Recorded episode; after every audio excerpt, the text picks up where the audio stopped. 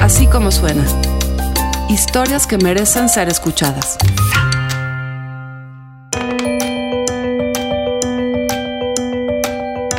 Por muchos años, en una de las instituciones educativas de más prestigio en todo el país, un profesor acosó a sus alumnas. Estas denunciaron. Se hizo un comité. El profesor renunció. El profesor obtuvo un mejor trabajo. Esteban Illades le cuenta esta historia en Así como suena.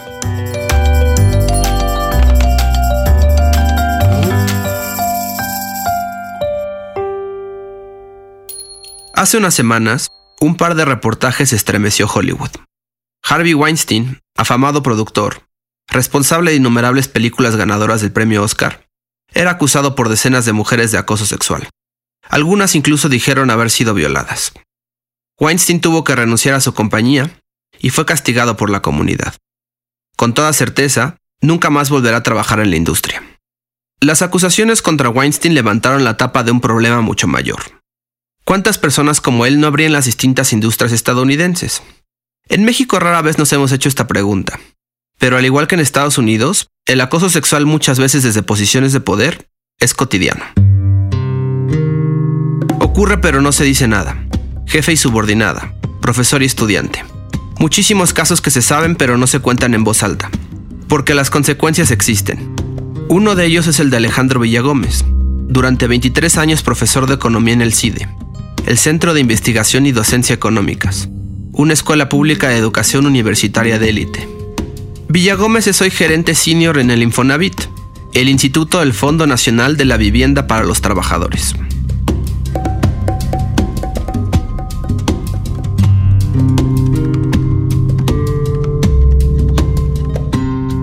Siento que este es como el inicio de todo. Desde esa clase, como que Villagómez siempre le pedía a sus alumnos que lo agregaran a Facebook, que porque por Facebook él de repente dejaba tarea sorpresa o, o sea, que ponía un post de hoy, mis alumnos de tal generación tienen que entregarme tal. Y eso pasaba por Facebook, ¿no? Entonces, si no lo tenías en Facebook, como que te arriesgabas a que tú no te enteraras de la tarea y llegaras al día siguiente sin, sin ese punto, lo que fuera. Entonces, para empezar ahí, como que todos estábamos forzados a agregarlo y pues realmente no te parecía algo raro porque, pues, para empezar, acabas de llegar al CIDE, estás medio puerto, no sabes bien qué onda, ya como, ah, pues normal, si el profesor me lo pidió, pues porque estaría mal. La voz que escuchan es de una egresada del CIDE. Ella es uno de los ocho casos reconocidos por la institución en la que el entonces profesor Villagómez fue acusado de conductas inapropiadas contra estudiantes. Esta es su historia, junto con la de otros cuatro casos que así como suena pudo confirmar. En total hasta hoy, Villagómez tiene 12 testimonios en contra, 8 oficiales. La estudiante lo conoció en primer semestre. Llevó con él su primera clase, Introducción a la Economía. Después, dado que el CID es una institución pequeña, se lo fue encontrando en semestres posteriores. Para quinto semestre ya la había invitado a ser parte de un equipo de investigación económica. La comunicación era en su mayoría a través de Facebook. Todo iba bien hasta que ella le informó que iba a aceptar otro trabajo, porque en su equipo no estaba haciendo mucho. Esto a pesar de las promesas de que un trabajo con Villagómez abriría muchas puertas en el futuro. O sea, como que para muchos era atractivo porque pues, muchos sabían que era un profesor popular, que tenía muchos contactos, también tenías la experiencia de que alumnos que estuvieron en su equipo y salían a buscar trabajo conseguían como muy buenos puestos en, por lo general en el sector público. Entonces como que pues eso te, como que te entusiasmaba de ser parte de su equipo, ¿no? Y cuando le conté a Villagómez se enojó y comenzó me dijo varias cosas. O sea, comenzó como, no mames, porque hiciste esto, yo te quería mucho y así. Yo como, güey, ¿qué es esto? ¿Así textual? ¿No sí, mames? textual. Sí, no mames, jajaja, ¿por qué hiciste esto? Eh, yo te quería apoyar y podíamos armar un buen equipo y ¿qué más? Realmente no me acuerdo. Fueron muchos mensajes así. Y yo le, o sea, creo que en algún momento le dejé de contestar esos mensajes de que me dijo como no mames y luego puso como TQM de te quiero mucho y así.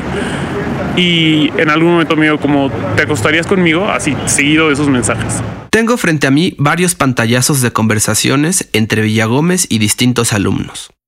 En uno, que contiene una foto que varias personas confirman haber recibido, dice lo siguiente. Lo leo textual. Hola, me he acordado mucho de ti, jajajajaja.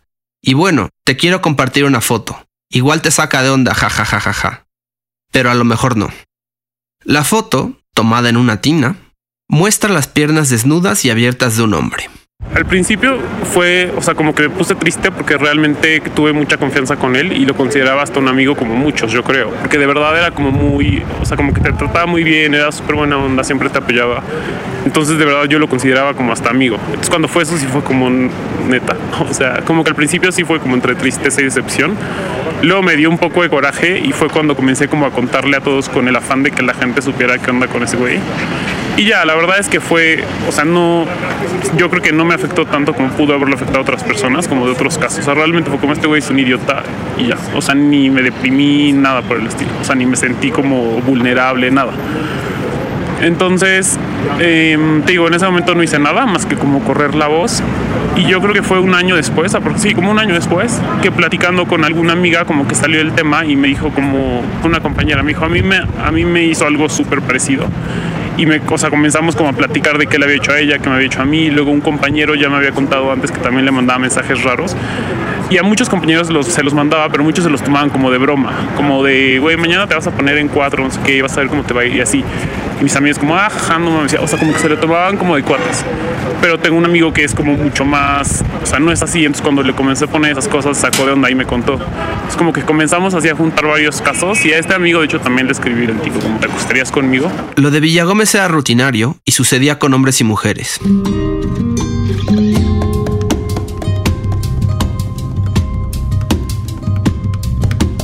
Según testimonios, ocurrió durante décadas y siempre desde el mismo lugar, desde su posición de poder. E incluso con exalumnas de la institución, como el caso de una que me confirmó que una vez egresada, él la buscó también por Facebook. La exalumna no quiso hablar en público, pero relató que le propuso que se acostara con él. Ella dijo no y después vino la amenaza. Él sabía dónde trabajaba, le dijo, y era amigo de su jefe. Según Maya Arenlund, psicóloga de la institución mientras Villagómez era secretario académico, esto se sabía desde tiempo atrás por las autoridades y nadie movió un dedo. En un mensaje en el grupo de Facebook de Mujeres CIDE, escribió respecto al caso. Queridas jóvenes del CIDE, esto sí ocurrió y sigue ocurriendo.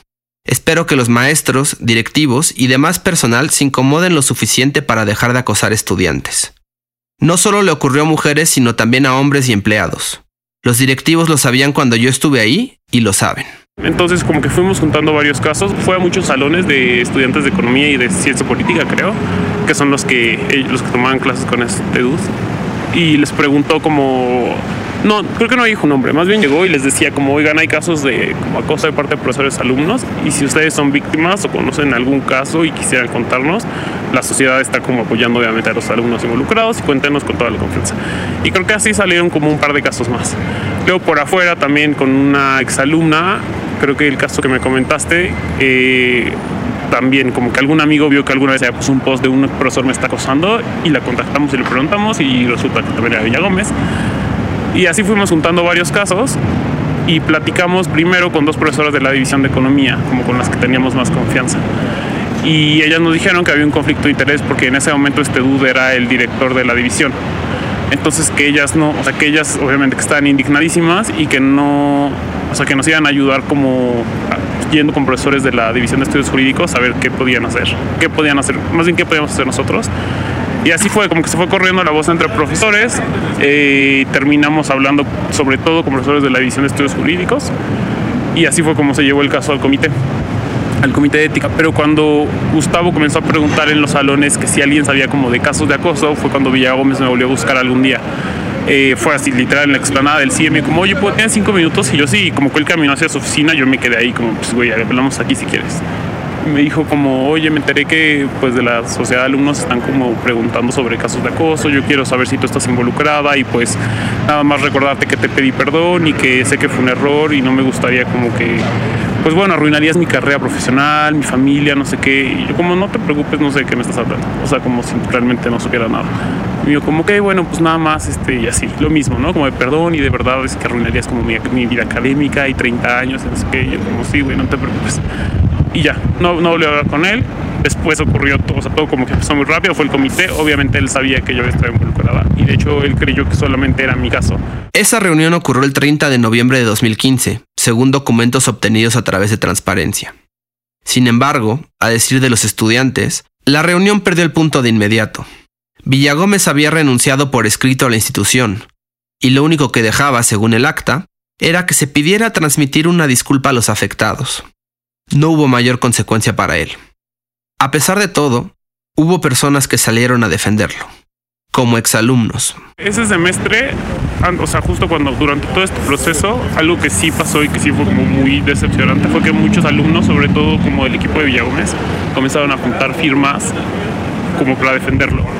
Y creo que la carta yo claramente nunca me la enseñaron a mí, pero lo que me contaron que decía la carta era como señalar que era un muy buen profesor y que era muy buen tutor y que apoyaba mucho a los alumnos, pero nunca decía como que no había, o sea, que no acosaba o algo así. Solamente era como decir que después de todo era una buena persona también. Y la firmaron muchísimos. Y como que esto sí provocó que la comunidad estudiantil se dividiera mucho. Y también en la división de economía, al principio había como algunos profesores renuentes como a creer que eso era verdad y también como que a cierto punto culpaban a las alumnas como de pues es que se lo ganaron o, o están blasfemando, no sé. El CIDE, por su parte, hizo público el asunto ante los alumnos, pero nunca mencionó el nombre de Villagómez. Leo un fragmento, textual, de una carta enviada por el director Sergio López Ayllón a los estudiantes del centro el 2 de diciembre de 2015. A toda la comunidad, durante las últimas semanas, el CIDE enfrentó un asunto muy delicado con implicaciones significativas para el futuro de nuestra vida institucional. El motivo de esta comunicación es informarles sobre los hechos y las resoluciones que se adoptaron al respecto. A fines de noviembre, la Sociedad de Estudiantes de Economía me presentó una queja respecto del comportamiento de un profesor del CIDE. Luego de evaluar los hechos, consideré que existían elementos suficientes como para solicitar al Consejo Académico conforme lo previsto por nuestro Estatuto del Personal Académico, la integración de una comisión de ética, que analizara la situación e hiciera las recomendaciones que considerara procedentes. El nombre de Villagómez, quien tuvo el privilegio de renunciar, en lugar de ser despedido, estaba ausente. Al no ser sancionado pudo saltar a un puesto en el que, se puede decir, le va todavía mejor el exprofesor del CIDE trabaja en el Infonavit, como gerente senior en un puesto de nivel PC-F, el cual le da, según la propia institución, un sueldo neto de 95 mil pesos. Cuando un periodista de nombre Alfredo Lamont preguntó al Infonavit sobre el papel de Villagómez y sus acusaciones de acoso sexual en el CIDE, esta fue la respuesta que recibió. En relación con el correo enviado a esta institución, me permito comentarle que el doctor Alejandro Villagómez renunció al Centro de Investigación y Docencia Económicas cuando fue informado de la acusación, pero no existe ninguna acción legal al respecto, por lo que el Infonavit no tiene ninguna opinión que emitir sobre este asunto.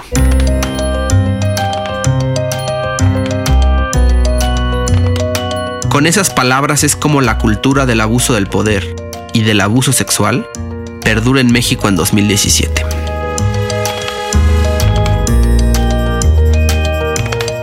Así como suena, es una producción de puro contenido.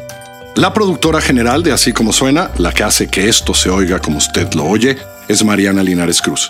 El diseño sonoro y la mezcla, Hugo Santos. La música, toda original en Así como suena es de Amado López. El sonido directo es de José Fernández Tanco.